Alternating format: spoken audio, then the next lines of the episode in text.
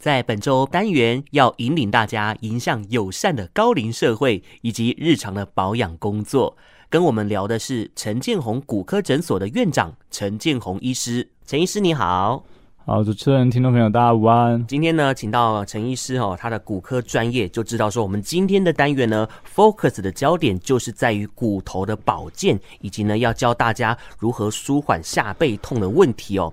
首先，让陈医师向听众朋友分享您的专业背景，就是多年来在临床的实务经验上哦，平常不遗余力所提倡的医病观念，透过今天的平台给大家知道。其实大家都知道啊，现在是一个高龄化的社会。那高龄化的社会，在骨科当然很多时候会有骨关节以及肌肉的一个相关的疾病的产生。那很多时候骨科医师的专长不外乎只有就是做手术。嗯，当然大家知道，其实手术我们最主要改善的是病人的症状，包括他的酸痛、他的一些麻木不适、关节的活动角度。但很多时候我们改善不了的，也是我临床上目前最觉得感到难过，就是改善不了病人的无力啊。很多时候病患不管做哪一部分关节的处理，或者做脊椎的相关手术，他来到诊间讲了非常多的主诉，但他要从他的诊疗椅上起来，他的手还是必须要去压我的诊疗桌，或是去压他的椅子，或者透过屁股这样的反作用力蹬起来，才有办法。离开他的椅子，因此这些年来，我一直在思考如何透过肌肉力量的训练来改善患者的不适。嗯哼，就如同哦这个预防医学的概念，我们以前有一句话说啊，预防胜于治疗。所以呢，在这一次的这个健康趋势单元当中呢，我们要跟大家分享说，呃，要如何简单的进行骨质疏松自我检测的方式。哦，这个部分医师有没有什么样的建议呢？其实先回归到基本的，我们骨质其实伴随着一个是肌肉啊。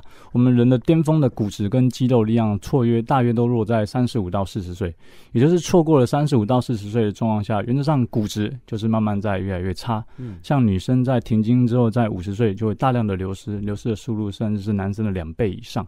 那当然，肌肉的力量也是随着一样，在四十岁达到巅峰。也就是我们若没有在四十岁之前把自己的骨质以及肌肉维持在一定的程度，其实，在慢慢有年纪了之后，肌肉力量的衰退、骨质的密度的变差，从流失到疏松，一个不小心低能量的外力，就很容易造成所谓的骨折的发生。嗯，但这当中我们怎么提早来检测？从简单的居家的测量，我们可以发现，如果今天你头哈整个人立正站好，头。尝试你的头去，你的后发继续贴着墙壁，如果超过三四公分，好，就表示有潜在性有骨质流失疏松的问题。当然，如果你去发现你巅峰的身高，好，就是说你人生的身高已经比现在的身高差距超过四公分，好，或者是你去摸你的类似肋骨下缘，跟你穿裤子绑皮带的啊，髂骨前上缘的位置是有一两指幅，这些潜在性的也都是骨质疏松的高风险。嗯。当然，就临床我目前的经验看起来。我觉得最准的，还是另外一个我现在要讲的，也就是体重的问题。大家都追求瘦，但其实瘦的背后有两大含义：第一，肌肉量大幅的不足，好，所以这是未来所谓的肌少症；嗯，第二个就是骨质的保护不够，所以相对骨质的量的流失也是非常的恐怖的。因此，在慢慢变老的过程里面，我们不要仅仅在乎的体重，好，我们要在乎的是体脂。所以这当中其实花了很多时间在到处跟很多朋友在分享一些健康讲座，不外乎就是提早进入健身的领域，来达到所谓的增肌减脂，来达到所谓的活跃老化。但这当中我们要知道，到底骨质疏松会带来哪些的疾病？讲直接点，其实骨质疏松跟你临床上没有特别的一个直接的相关性。你全身的不舒服，从头到脚，我们用一个专业的骨科医师来分享，不外乎三个问题。第一个。肌腱的问题，好像从肩关节，哦，我们旋转肌腱，很多时候女生在穿内衣啊，要做内转的动作，或是半夜压到会痛醒，我想这是肌腱软组织的问题。到手肘的外侧啊，网球肘内侧、高尔夫球肘，到手腕的，好像是妈妈手，到手指的扳机指，到脊椎的一些筋膜的问题，到膝盖的一些额足肌的肌腱炎，到脚底的足底筋膜、阿基里斯腱等等的，都是软组织的问题。第二个，神经的压迫，颈椎的压。大体上分为颈椎跟腰椎的问题。颈椎的压迫可能会让你的手有一些酸麻痛、无力等等的。腰椎的神经压迫，除了有一些腰酸，重点会带来大部分脚的问题。从髋关节以下到膝关节到脚，很多时候酸麻痛、无力、抽筋，甚至走路要走一走，休息才能继续走。所谓神经性的跛行，这些其实都是神经的问题。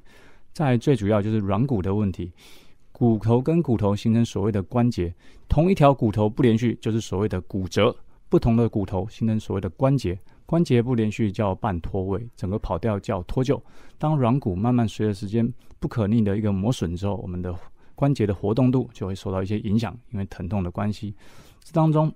其实你全身的不舒服，回归到基本的，只有肌腱软组织的问题，第二个就是神经的问题，第三个就是软骨的问题，所谓关节炎的问题。而这三个其实跟骨质好不好一点直接的关系都没有。嗯哼。所以骨质流失疏松的问题，在乎的只是背后骨折风险的高或低。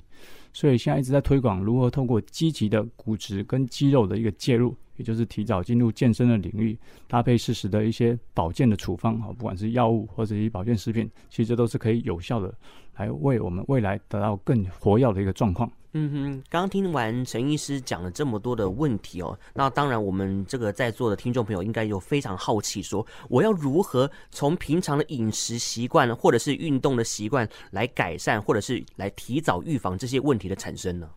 其实很多时候，我们骨关节的问题哦，就像我之前去国外进修的时候，那时候我就看到教授跟一个患者讲：你现在身体全身的病，其实都来自于你长期的对他的不好。他现在痛起来，提醒你要注意了。嗯，我们人很多时候。都会潜在性的有一个前屈的动作，身体会惯性往前。不管我们在滑手机，哦，颈椎就往下低头。所以临床上看到很多年轻的女性来诊间，就会跟我暗示说：“哎，最近肩颈酸痛啊，睡不好啊。嗯 ”我就会开玩笑的问她：“哎，手机滑的比较多哦，睡眠睡得不好哦。”其实这潜在性的都表示姿势的错误用久了啦，哈。嗯。那当然，很多时候我们大部分的生活上的重心，包括打电脑哦，或者在捡垃圾。一般人在捡地上的东西的时候，我们习惯是弯腰还是蹲下？大家去想一想。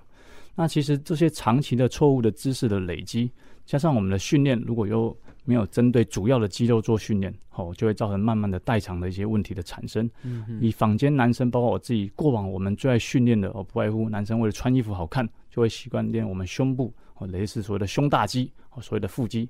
可是慢慢你会发现，你前面的肌肉越强，可是你背部的肌肉却不够。用弹簧的理论来思考，前面拉力大，后面拉力小。本身身体就会更驼背嘛，这是基本的。嗯嗯。再加上姿势长期的错误，因此前面的肌肉越拉扯，后面就会让你越驼。这样的结果看起来就会有一个越来越明显的变矮跟驼背的问题。回归到刚才的问题，很多时候我们临床上检测，像我家人有一个，呃，我家人他长期有在运动，做高尔夫球的训练，他人生的巅峰的身高哈，他现在的身高跟他巅峰的身高矮也超过四公分了。这个就临床上。应该是很高风险的骨质疏松，是，但他其实本身长期在打高尔夫球，那这样的结果呢？我们去帮他排了一个骨质密度，验起来哈负一点五，其实只有流失到部分啊，哈，也没有什么疏松。但后来才发现，原来问题在哪里？第一个，长期打高尔夫球的姿势可能没有达到最好，像是有打高尔夫球，大家知道还是会偶尔有一个弯曲的动作，在看球的时候，嗯、然后。背部的肌肉又不够的坚挺，因此这些年来花了很多的时间，跟很多的朋友在强调背部肌肉的训练，包括所谓的核心，包括所谓屁股头、所谓臀部肌肉的训练，从斜方肌到竖脊肌、胸背部的筋膜到臀大、臀中、臀小肌等等，这些都是现在坊间的健身房或是一些工作室一直在跟大家呼吁的。当然有很多简单的健身居家的训练，包括深蹲。但是在看影片的时候，大家也要注意到，我们看得到的是影片上的动作，我们看不到的是他肌肉如何收缩。我们只知道重点是膝盖不要超过脚尖，屁股不要超过膝盖的高度。但是我们临床上或者我们影片上看不到这些人如何去发力，他的肌肉如何收缩。简单一点，我们在做这些动作的时候，第一个我建议还是要好。安全一点，类似你可以在你怕无力蹲下去的时候，坐倒下去的时候，你的屁股下面先垫个东西，好让你坐下去的时候后面有个保护。第二个，你可以尝试贴墙，哦，尝试贴墙，让你背后有个依靠，来手可以伸直辅助前面的一个椅子，哦，这些都是一个帮助平衡的方式。但最大重点，不要急着一定要一次蹲到很到位，好，蹲到九十度，你可以慢慢蹲，从六十度、七十度、八十度、九十度慢慢蹲下去。因为这些年来也很多患者在临床上经过一些简单的一些肌肉呃姿势的调整，也给我很大的回馈，包括说他的觉得他自己起坐哦越来越有力了。当然除了深蹲，我们也还是有其他的一些居家的一些训练。其实坊间健身房的机台的设计哦都是根据我们肌肉的解剖构造。最常见的哦，我们人在变老里面最常老老在哪里？老在大腿没有力气。大腿没有力气会有哪些问题？他如厕。哦，他从椅子上站起来，哦，就很困难。嗯，这时候就会增加摔倒的风险，包括平衡的不稳定。那在慢慢有年纪的过程里面，我们知道摔倒的风险高，哦，这就危险啦。年轻一点跌倒的时候，你第一个反应手撑地，但是骨质不理想啊，就会造成手腕旁边的所谓的远端桡骨骨折，或者是力量在传导往上一点，哦，变得肩关节的近端肱骨骨折。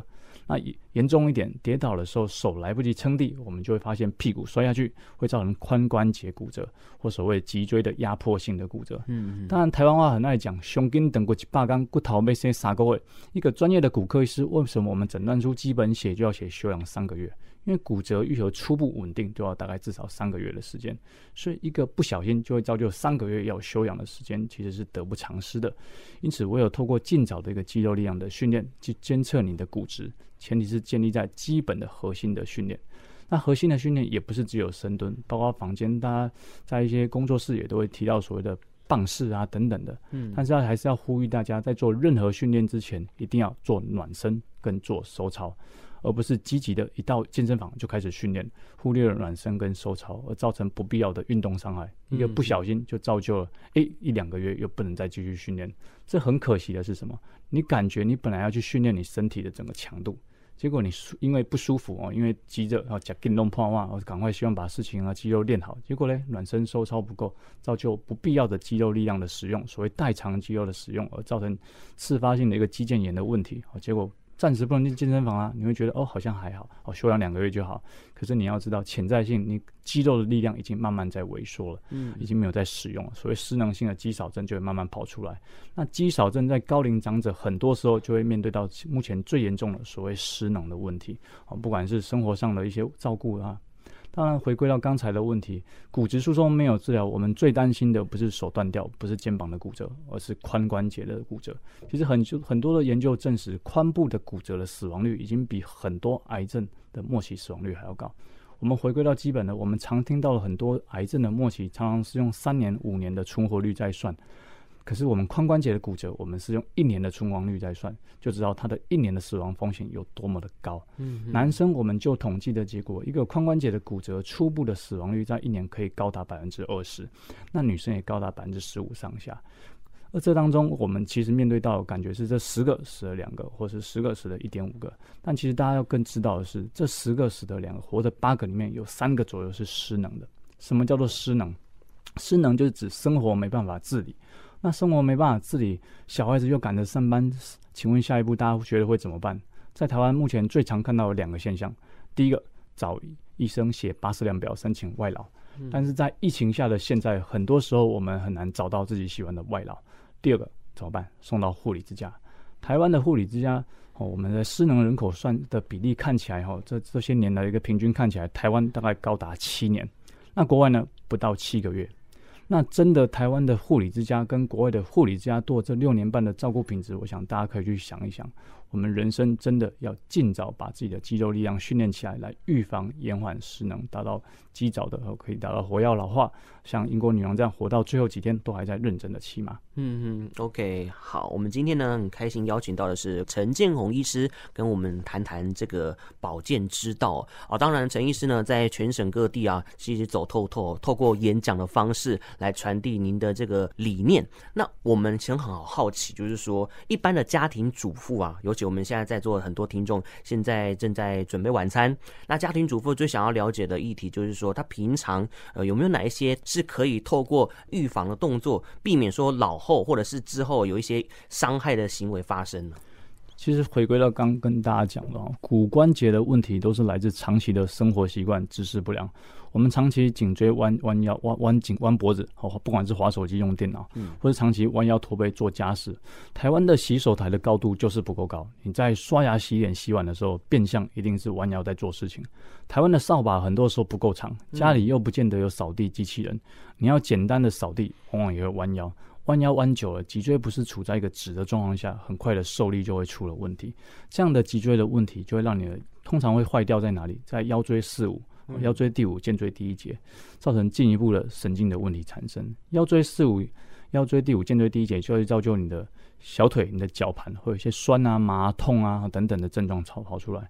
因此，回归到基本的预防的知识，第一个，我常跟很多演讲的听众朋友讲一件事哈，其实我们要的肌肉的训练非常的重要。针对一个下背痛，针对一些生活上的保健，不外乎很简单两句话：核心的训练跟姿势的调整。什么叫核心的训练？你要把你脊椎旁边深层的肌肉都训练好。嗯，过往我们觉得核心肌群是什么？我们会觉得是哎，男生最爱训练的是什么？是炫腹嘛？哦，训练训练你的腹肌，哦，让大家知道我有六块、八块等等的。嗯哼。但其实大家知道哦，以前我们常常会做仰卧起坐来训练我们的腹肌，但其实很多的研究证实，仰卧起坐做了刚开始的几，哦，这三五十度哦，六七十度可能对肌。腹肌好，不管腹直肌啊、腹内外斜肌、腹横肌是有帮助的，但超过了九十度之后，其实对下背部的脊椎的张压压力非常的大，这也造就了很多仰长期做仰卧起坐做久了之后，它的脊椎四五一节是有很大的一个程度的受伤，尤其是椎间盘的部分。嗯嗯。那后来我们其实现在也不太建议做仰卧起坐，或者是要做哈，做一个倒 V，等于是头不要抬超过整个，不用不要手肘一定要碰到膝盖角度那么大，我们建议做在三十度到五十度就够了。我们有很多替代式的可以。做训练，包括做棒式啊，你可以手肘啊，尝试在肩肘关节暖身之后，啊去撑墙壁或是撑地板。刚开始要撑的时候，就是类似一个不动的伏地挺身的概念。我们在撑的时候，刚开始怕直接撑地板，手肘或是肩膀张力压力太大，可以尝试先撑墙壁，好等慢慢习惯了，好我们再慢慢撑所谓的地板。那这当中每个人都会说，那到底一次要撑多久？撑几下？其实这些都没有所谓的答案，毕竟每个人的身体条件都是不一样的。不管你是三十岁、四十岁、五十岁，永远跟自己比，因为只有你知道你昨天的程度是怎么样。嗯。我们的目标跟目的只有一个，希望你越来越好，希望你明天的。你比今天的你更好，所以不要去追求太多的法则。法则很多都是大数据统计的结果，不适合每个个案的条件。因此，我们常会说到所谓特，大家都知道骨科医师很爱讲特质化，所谓 custom made，针对每个病患的需求提提供不一样的一个选择的治疗方式。当然，健身的场域现在也一样。每个人的身体参数就是不一样，我们没办法用一样的训练模式来告诉你你要做什么训练。但是你要知道，你要明天要比自己的今天更好，因此你要给自己一个逐步 step by step 一个训练的方式。这当中不是只针对肌肉力量，包括你的骨质密度。那姿势的调整，所以在提醒大家，刷牙、洗脸、洗碗的时候，切莫用蹲的取代本来的站姿、弯腰的方式。地上有垃圾，也麻烦各位去。蹲下来捡，而不要弯腰下来捡。弯腰久了，脊椎势必不理想。那扫把不够长怎么办呢？这时候跟大家简单的开玩笑讲一下。嗯、其实坊间的工作室会到教大家在深蹲或者在类似螃蟹走路，在两个大腿之间缠一条弹力带。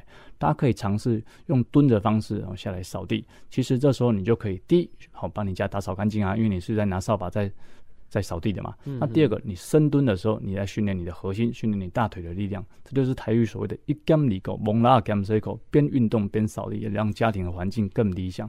那这些大家有时候觉得可能不是很容易理解的时候，其实有机会，如果刚好我在你们的县市有在演讲，也也可以，也很期待各位可以来聆听小弟跟大家分享预防保健之道。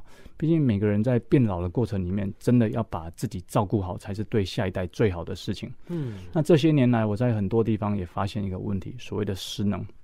到底什么叫失能？很多时候长者来诊间，我们发现他最主要的主诉，除了痛就是无力。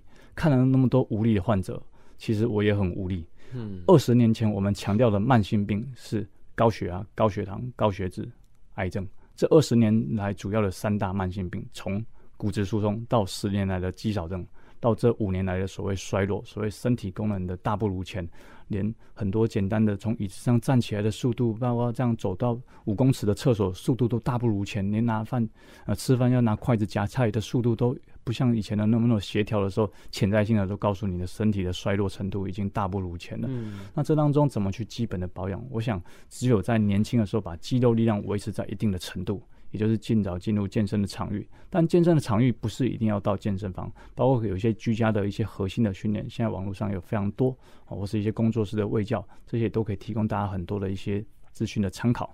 其实这五年来哦，在全台湾也演演讲超过三百场了，然后不然学校的课上课也一直在跟大家推广预防医学。但预防医学不是只有打针吃药或是最后的开刀，而是透过简单的保养。常常遇到开完就有一个我们临床上会面对到人工膝关节的个案，一个退化性的关节哦，因为关节软骨的磨损哦，整个位置都改变掉了，最后打针吃药复健效果不好，我们还是帮他装了一个人工关节。装完人工关节，我们缓解的是关节活动度，我们缓解的是疼痛，我们其实没有直接对他的肌肉做处理。因此，很多开完人工膝关节的个案，哦，不管是谁开，只要到我诊间，我还是鼓励他做一些深蹲，甚至跑到健身房去把自己的核心、把自己的大腿力量训练起来。嗯哼。那未来也会希望透过更多的平台跟大家分享如何针对高龄长者，透过一些运动的介入。当然，这当中也跟大家分享，我近近期遇到一个让我有点难过的个案。好，病患本身是大概六十岁左右的一个阿姨。嗯，她之前因为脊椎的压迫性骨折，哦，然后有做过一些简单的治疗。那后来检验起来也确实是骨质疏松，那也长期在整间施打啊半年一剂的针剂药物的使用。嗯，那后来呢，也如期叫她去健身，她也很认真，刚开始找教练。那后来找教练一些原因之后，她觉得自己应该在家就可以做了。好，那后来在去年底的时候，他有一次就突然腰在做训练的时候突然腰闪到，嗯，好，然后就到附近的检查，一一一照出来，好，脊椎右骨折，压迫性骨折。他只是简单的做重训，就一个压迫性的骨折。那后来又到其他诊呃的机呃诊医疗院所做一些治疗之后，又转回我这边，再跟我讨论进一步的骨松用药的使用。这时候我们就要认真去思考。到底骨质不理想或是疏松的个案，我们如何透过肌肉力量的训练？这当中负重不负重等等的，这个其实有背后太多的议题可以讨论。嗯，很多时候临床上我们会面对到，明明脊椎跟髋关节造起来的骨质密度，脊椎就是比较差，为什么摔下去断掉的是髋关节？为什么髋关节密度造起来比较差，摔下去断掉的却是脊椎？很多的东西医学上我们尝试去给病患答案，但是我们发现很多时候我们找不到答案，包括你病患摔下去的姿势。哦，他当下的一些场域，这都是会影响到的。但是我们潜在性还是要告诉他，你今天骨折，你未来再骨折的风险之高啊！所以肌肉力量的训练不仅仅是大腿，还包括你的核心。在台湾哦，天气其实不太理想，尤其太湿了，很多时候病患穿护腰其实也不方便穿太久。嗯，那真的要穿，我都会跟病患讲一句话：护腰只是提醒你要抬头挺胸，不要穿护腰，结果有护腰跟没护腰之间驼背的更厉害。哦，这是很常见的。这是第一个问题，第二个，鼓励大家做那么多核心的训练，包括棒式等等的，其实还是要跟大家呼吁一句话哈：最好的背架，最好的护腰，就是自己的核心肌群，也就是努力把自己的脊椎，哦，从上面的斜方肌到下面的胸腰的筋膜等等竖脊肌，还有相对臀中、臀小、臀大肌训练好，其实是背最好保护你脊椎的体态，也才能预防长期的一些。哦，肌肉酸痛啊，或者一些骨折的发生。嗯哼，一个正确观念的建立呢，其实远比其后续的一些治疗还要来的重要。所以，我们透过今天的单元呢，就跟大家分享。当然呢，在座也有很多都是上班族，工作呢，呃，久了之后会有一些职业病哦。所以，我们最后的这个议题呢，就来探讨这个下背痛。哎，陈医师，要如何去舒缓下背痛的这个状况发生呢？其实下背痛，我们简单一点，先可以去厘清它是急性或是慢性的。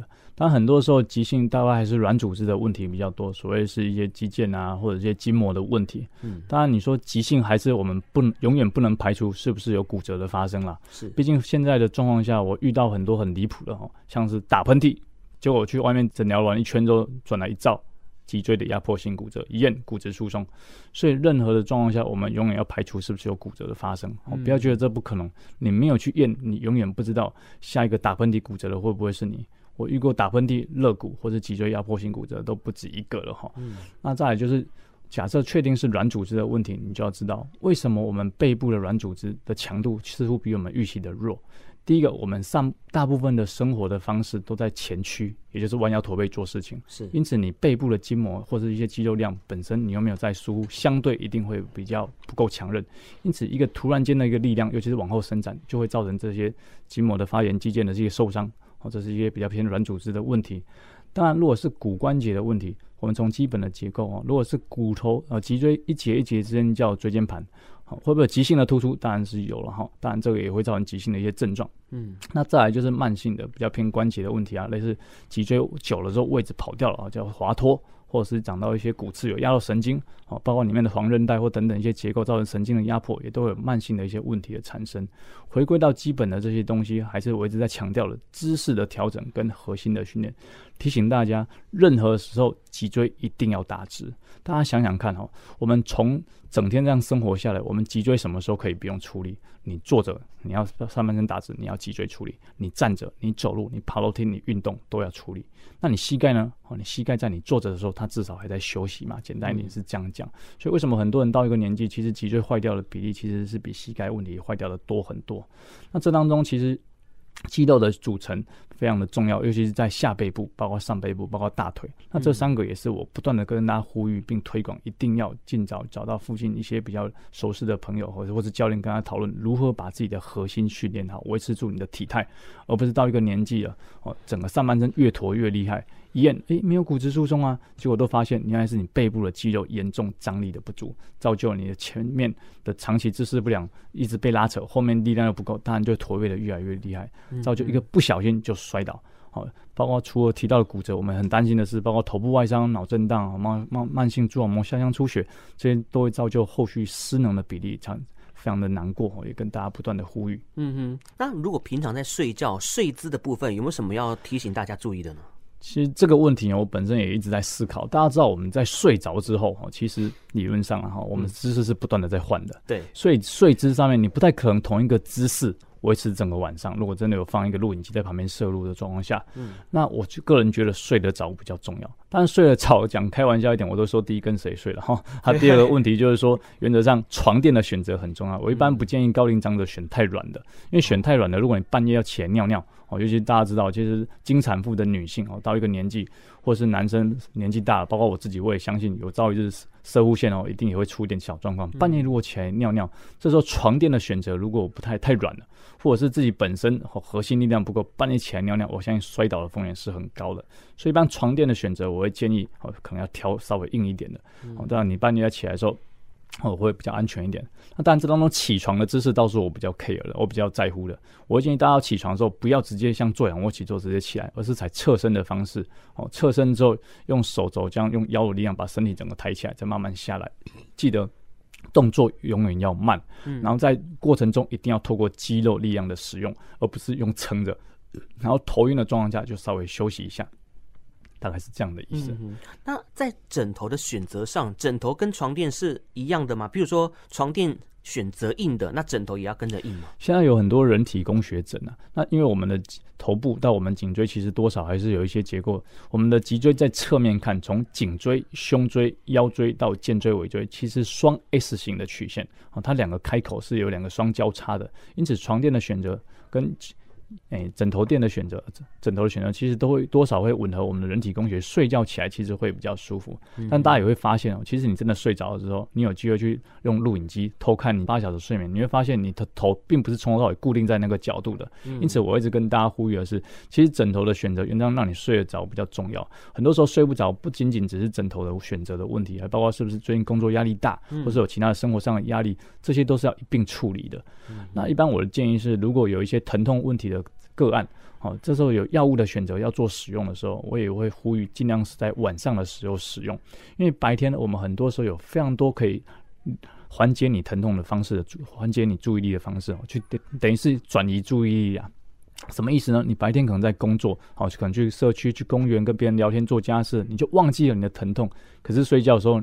你就发现躺下去的时候，诶，怎么变得那么痛？其实这个痛，我相信并没有因为白天跟晚上有太大的差异，只是晚上因为你就是要睡觉了，所以你会觉得这个痛好像比较厉害一点。嗯、所以这个时候的不舒服，我会建议，包括我，我自己哦，前阵子做一些牙齿的治疗，白天好像都不会很痛，可睡觉怎么变得特别痛？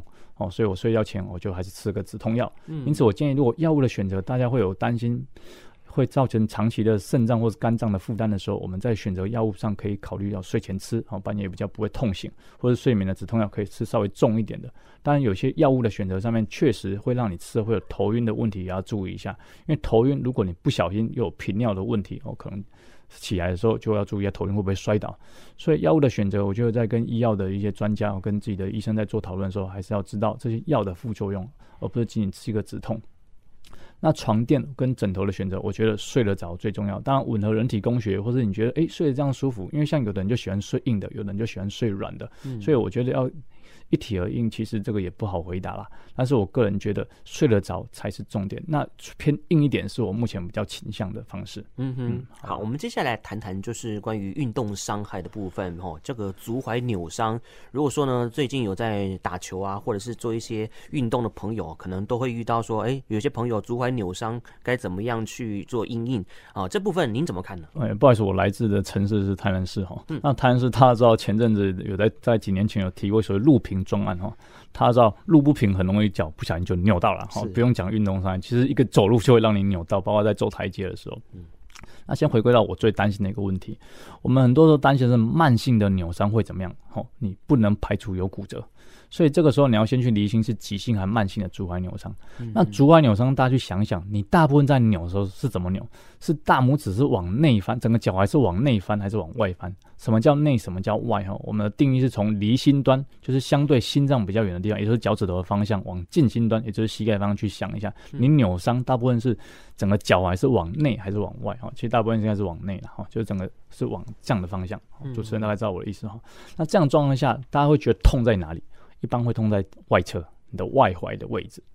那骨头跟骨头形成所谓的关节，关节里面的最主要的稳定就是所谓的韧带。嗯、这个时候，它这边有在外踝的部分有两条很重要的韧带，然后第一条叫前距腓韧带，哦，另外一条叫根腓韧带。大部分的足踝扭伤哦，我想都是第一度或是第一第二度的。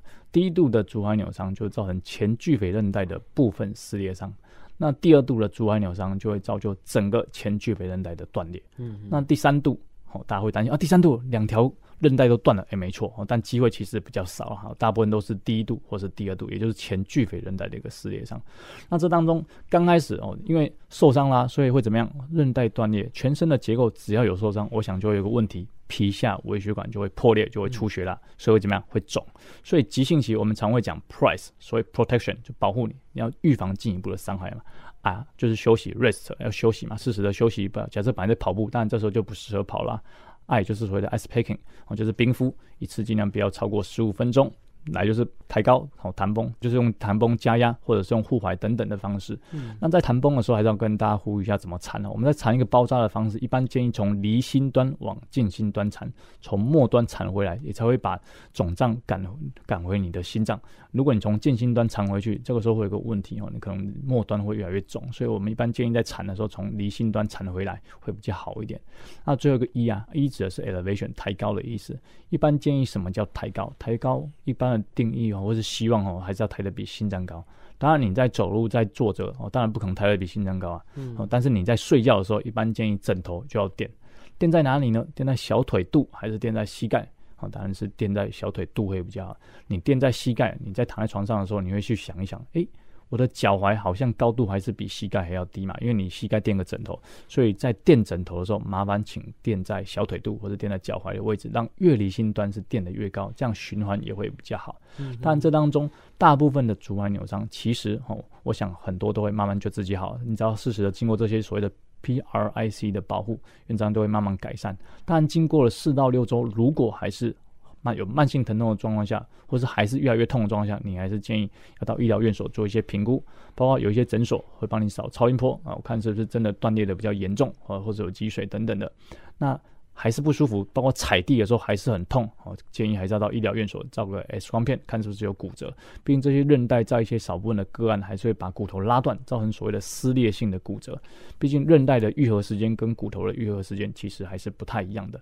但是还是要回归到基本哈，其实大部分的这些治疗，很多时候会随着时间慢慢就身体自愈，哦，英文叫 self-limited 的一个 disease，就是它自己会慢慢好。前提是你要知道如何保护它。